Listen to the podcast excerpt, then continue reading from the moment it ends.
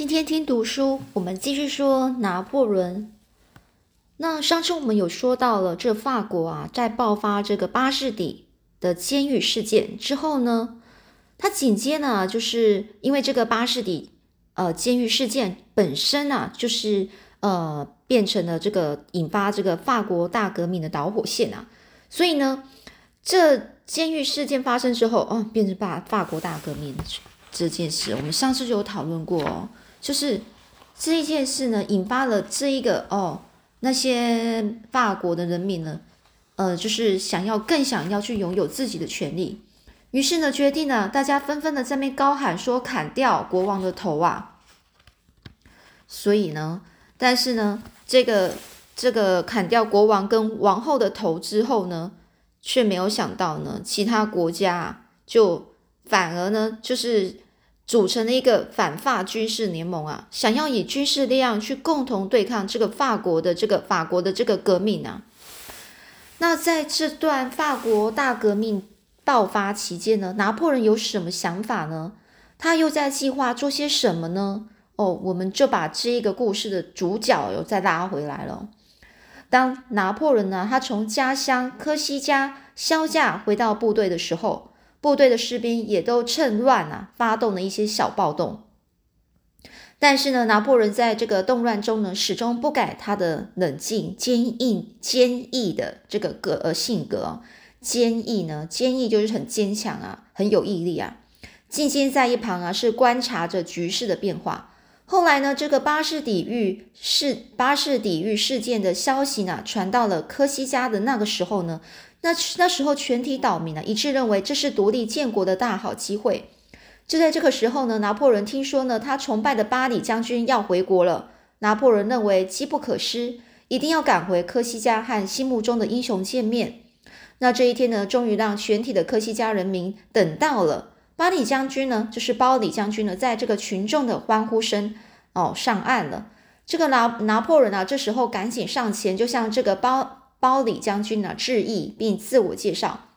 就说啦：“啊，包包里将军你好啊，我是拿破仑，欢迎您回来。”包里将军呢就说啦：“哦，原来写信是给我的是你啊，哦，然后呢，一面就看着这这位目光炯炯有神的青年呐，上下打量一番。包里看得出，这位个子不高的拿破仑的确是与众不同。”但是相反的，拿破仑看到这个年老的包里却大为失望，因为眼前的这位有点驼背的将军已经看不到昔日的英那个那种英雄哦英勇雄风了，就是很英勇的样子啊。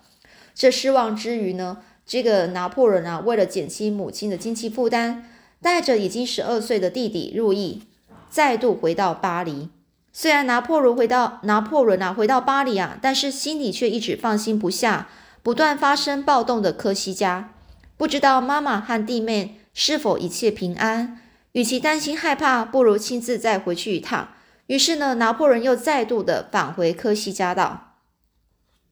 拿破仑这一次回到科西嘉，已经感觉与以前不同。革命军和旧政府的驻军经常发生冲突，到处都充满了动荡不安的那种诡谲气氛啊！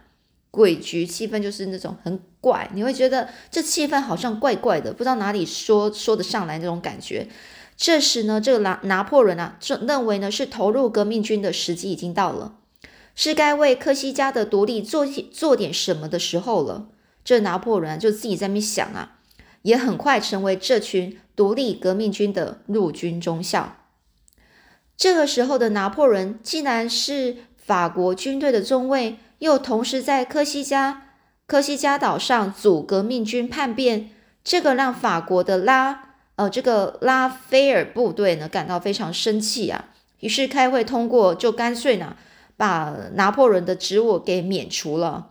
那拿破仑怎么可以领军领军中的薪水又阻军叛变呢？真是可恶！他的行为啊已经严重违反军中纪律，要马上开除啊！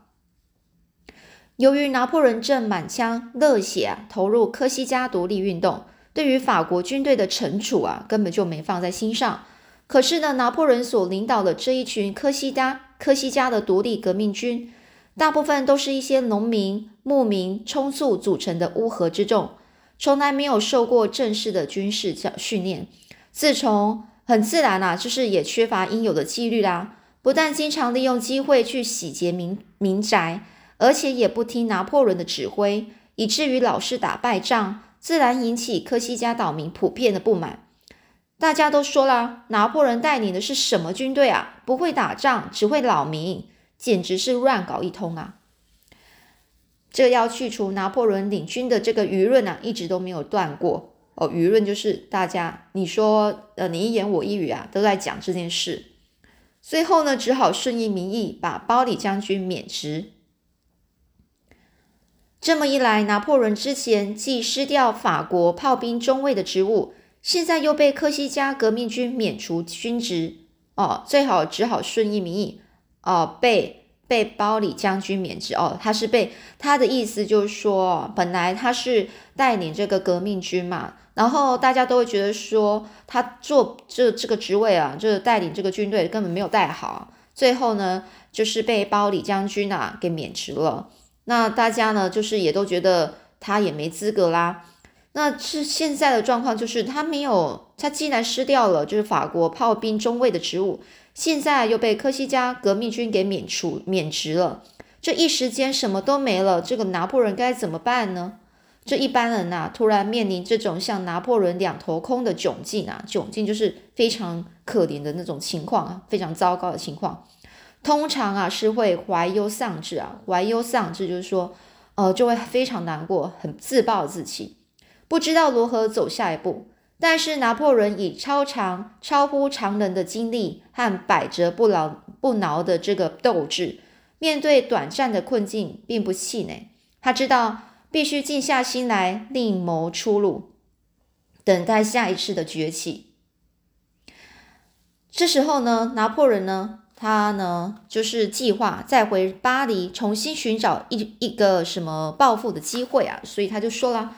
看眼前这个情况啊，短时间内是不会好转的。我看我还是回巴黎吧。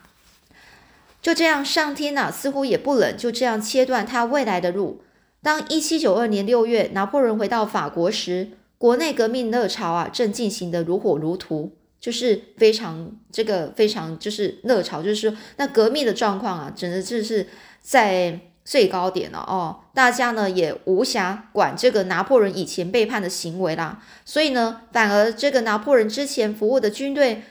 现在是非常需要像他这样懂战略的优才的优秀人才。这正好印证了“天底下没有永远的朋友，也没有永远的敌人”这句话。于是呢，拿破仑呢又是被这个允许归队之后，而且呢还擢升为这个上尉上尉的炮兵队长呢。这时候的巴黎是非常混乱的，经常发生革命军和王室军队对峙的一个大暴动。拿破仑心想啊，趁这个法国大革命的这混乱的时间呢，科西嘉应该是有机会独立的。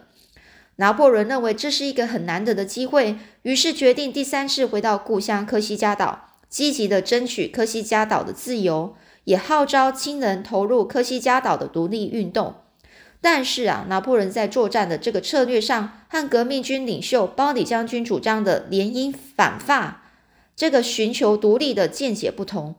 拿破仑呢，就告诉老将军，英国绝对不会无条件帮我们，到时候英国反而会利用机会并吞科西嘉。这个包里将军就很不屑啊，就对拿破仑说：“你说什么？如果你不赞成我的看法，我看我也不勉强你来帮我吧，你走吧。”这所谓啊，道不同不相为谋啊！既然拿破仑无法认同包里将军的作战计划，只好正式和包里将军分道扬镳。分道扬镳的意思就是说分开了，因为大家的想法都不一样，干脆就分开了，以致这次的科西嘉独立革命分成两派对立，不但争取独立的力量被削弱，最后甚至互相猜忌斗争，让独立革命啊是难逃再次失败的命运。这包里将军对这个拿破仑的雄心早就有所提防啊，提防就是防戒他啦，就是会有点对他有点疑心呐。再加上一些流言的挑拨哦，流言就讲说人家在讲什么，这可能不是真的。但是呢，这那个包里将就一直听人家说哦，那个拿破仑啊，他其实是讨厌你啦，哦，他其实呢就是想要比你还厉害呢，然后把你换掉什么之类的话，哦，那这个包底将军听久了之后就会觉得说，哎呀，这个不喜欢这个拿破仑啊，所以呢，就想要将想尽办法向人民啊散播不利拿破仑的一些言论啊，就是跟那些人民说拿破仑的坏话就对了。就说拿破仑当法国军队的走狗啊，您法国的军饷啊，是全科西嘉的头号敌人呐。这群众啊，此起彼落的呼喊着：“杀杀死这个卖国贼啊，杀死他！”这眼看啊，这整个局势对拿破仑是非常不利。为了避免和自己的同胞互相残杀，拿破仑就赶快回家告诉母亲，全家的性命已经遭受威胁，必须立刻逃离这个伤心地。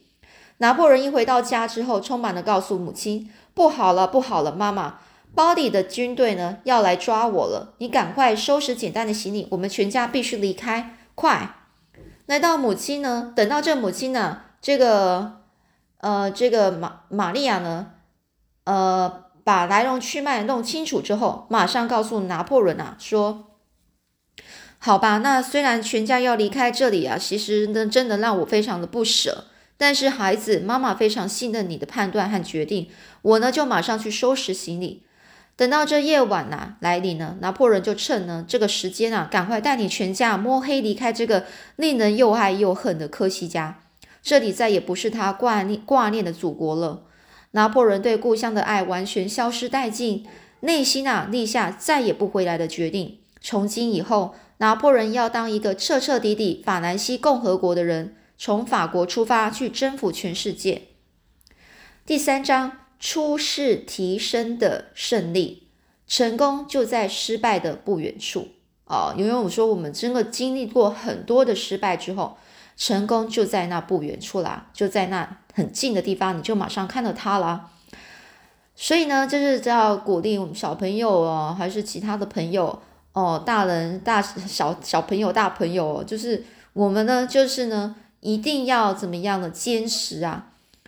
这这这个文章蓄势待发哦。这拿破仑在一七九三年六月带领一家人到达法国，为了负担全家生活的重担，必须赶紧的驻扎在这个法国南部的那个南部尼斯的这个部队报道。母亲呢，则带着全全家人呢，先先住在离这个尼斯不远的这个土伦土伦港一个港口。不过，因为不容易找到可以糊口的差事做，只好全家又迁移到这个马赛港，然后另外一个港口哦。总算是让妈妈呢，这个母亲呢，找到帮人洗衣服的工作。但是呢，年纪较老较大的这个老大约瑟夫和老三卢西安呢，也分别去当学徒啊，去当学徒就是学一些学一些功夫，然后帮忙是分担家计。在这一段期间里呢，革命的势力已经扩展到法国各地，尤其是以雅各宾、雅各宾派、雅各雅各宾派呢这个主导的会议，在一七九三年一月二十一日呢，叛国罪呢，把路易十六和王后玛丽、安东尼呢整个处死后呢，就是这个呃，路易十六跟王后玛丽啊都处死之后，引起啊欧洲各国的舆论舆论就是整个都很惊讶啦。大家会觉得啊，怎么会发生？整个欧洲啊，就吓死了，就说天呐，这个法国竟然竟然出现这么破天荒这样一个事件呐！即即使啊，在国内也有反对以这种激烈方激烈激烈的手段来改革的主张啊。一时之间呢，法国啊里外受敌呀，就是里里外外里面呢是这样子，他国家里面大家会有点就是不会有一点就是意见不合，外面呢。又有外国外的国家又要来打打，就是成立军队来打他们哦。尤其在法国南部的主要港口土伦，国内外的反反革命分子呢是暗地的接受英国和西班牙的海军援助，准备聚集在这里叛变。另一方面，当时带领革命军的将军多由雅各，呃，将军多由雅各兵派呢有势力的人担任，取代过去。出身贵族、受过军事训练的军队，呃，军官啊，这雅各宾派啊，其实，呃，也就是说，当时革命军呢的将领，全部大部分都是由这个雅各宾派呢的势力的人来担任啊，去当那个将领啊，那取代了当时候之前呢都是贵族受过军事训练的军官，那那时候呢，雅各宾派是主张去除封建制度的贵族阶级啊，所以呢，根本也不可能让这个贵族去当什么军官啊，就是带领什么将领什么的将军啊，什么将帅，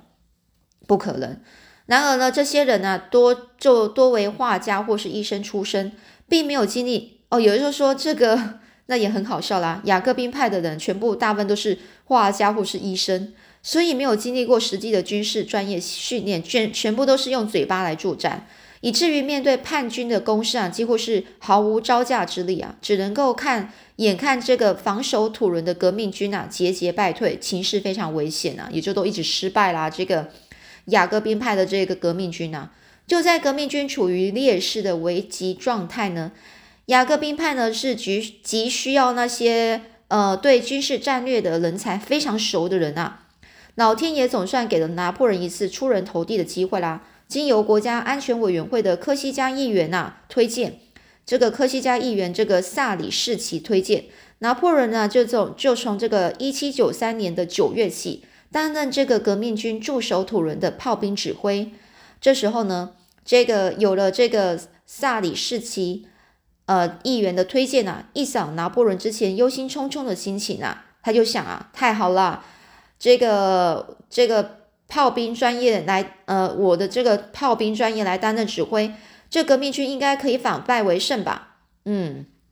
赶快去办理上任手续吧。这对拿破仑来说啊，真是一个发挥长才的难得机会啊！拿破仑啊，非常有信心的跟这个议员保证啊，说这个萨里士奇先生，请你放心吧，我一定会尽力完成所有的任务。那时候呢，带领革命军在土伦作战的卡尔特将军啊，原来是一位本原本是一位画家，不但没有带兵作战的实际经验，甚至也不懂如何鼓舞士气、整顿这个军旅。所以呢，当这个拿破仑到革命军营地去巡视的时候，士兵们喝酒打盹啊，样样来啊。拿破仑心想：这样的军队如何打胜仗呢？不行啊！我一定要好好的整顿一番。这拿破仑观察研究敌呃研究那些敌人啊，还有自己呃自己军队的一些作战的战略的局势之后，他利用到卡尔特将军营地报道的机会，就像这个卡尔特啊，这个卡尔特就说那个画家的那个卡尔特啊，报跟他呃献献一些策略啊，他就说报告将军。我认为呢，如果要打打赢这次战战役啊，一定要先夺取这个卡尔海峡哦，海尔海峡，海峡的意思就突出在突出来的那种陆地哦，然后它三面环海，就是前面、左边、右边都是海哦，这就是海峡哦，海峡哦的这个艾奇雷特炮台，他就说一定要先夺取这个叫做。这个海峡哦的那个炮台，否则很难担任土伦，很难担保土伦啊不被敌军攻下。就说，否则啊，这个土伦这个地方很容易就会被敌人给攻下来啦。这卡尔特将军啊，是漫不经心的，就是一副不在乎的说：“哦，是吗？听你分析起来好像很有道理。哎，那那我再研究，再研究看看吧。”这一眼前这个状况啊。这拿破仑只能靠自己带兵作战，不能够寄望将军这个这边能够提供什么好战略了。于是拿破仑就召集部队，亲自向士兵精神喊话，说：“弟兄们，从明天起，我们要朝这个艾奇雷雷特炮台那边发动一波波的猛烈攻击，势必会攻下这座炮台，才能够对入侵海湾的英国军队来个迎面痛击啊！”隔天呢，激烈的战争开打了。那后来又是怎么样呢？我们下次再继续说喽。